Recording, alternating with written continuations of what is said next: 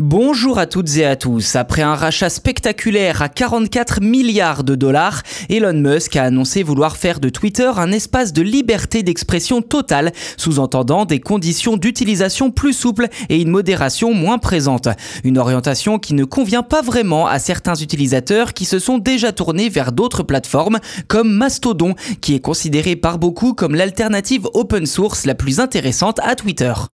Le lendemain de l'annonce du rachat de Twitter par Elon Musk, Mastodon enregistrait l'arrivée de 141 000 nouveaux utilisateurs pour une augmentation totale de 176 000 nouveaux inscrits depuis le début des rumeurs de rachat au début du mois d'avril. Fondé en 2016, Mastodon est une plateforme open source qui se présente comme un réseau social décentralisé qui, dans son interface et ses fonctionnalités, ressemble beaucoup à Twitter.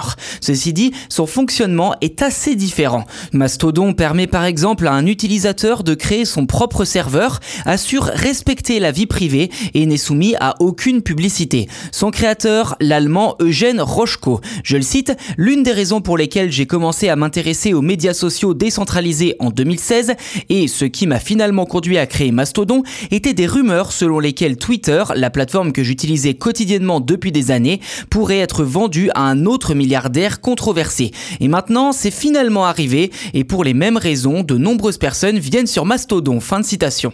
Inutile de dire que la clairvoyance et l'anticipation du fondateur sont assez dingues. D'ailleurs, le nombre de téléchargements de l'application sur Android et iOS a depuis explosé et l'engouement a même gagné les institutions européennes. Le contrôleur européen de la protection des données, l'équivalent de la CNIL à l'échelle de l'Union européenne, a annoncé lui-même son arrivée sur Mastodon en lançant son propre serveur baptisé EU Voice. Pour être plus précis, la CEPD a créé sa propre communauté, ce qui permet à son gestionnaire d'appliquer sa propre modération. Le principe est ensuite plus ou moins identique à Twitter, avec l'idée de messages limités à 500 caractères chacun, une messagerie privée, un système de notification, etc.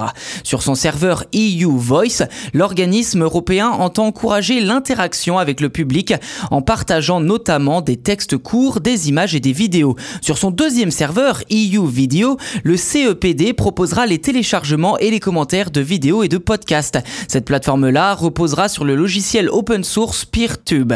Pour le CEPD, l'idée est de fédérer un maximum d'institutions, organes et agences de l'Union européenne autour de ses serveurs et ainsi se libérer de l'emprise de Twitter pour sa communication grand public.